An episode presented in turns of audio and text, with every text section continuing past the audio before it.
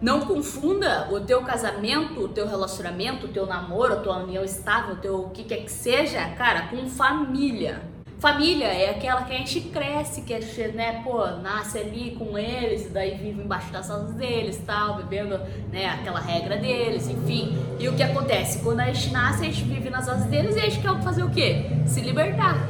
Voar, bater asa e, cara, procurar o teu caminho. Essa é a grande verdade. O relacionamento em si Cara, ele não pode se tornar um negócio que você não queira ir para casa. Ah, eu vou ficar até mais tarde na rua porque eu não tenho vontade de ir para casa, não tenho desejo, não tenho vontade de chegar e dar um beijo na minha mulher, no meu marido. Então você tem que saber separar muito bem essas coisas, tem que saber que se a pessoa não tá querendo ir para casa, porque tá faltando romance entre vocês, que pode ser que seja a preguiça realmente que esteja destruindo esse romance de vocês aí.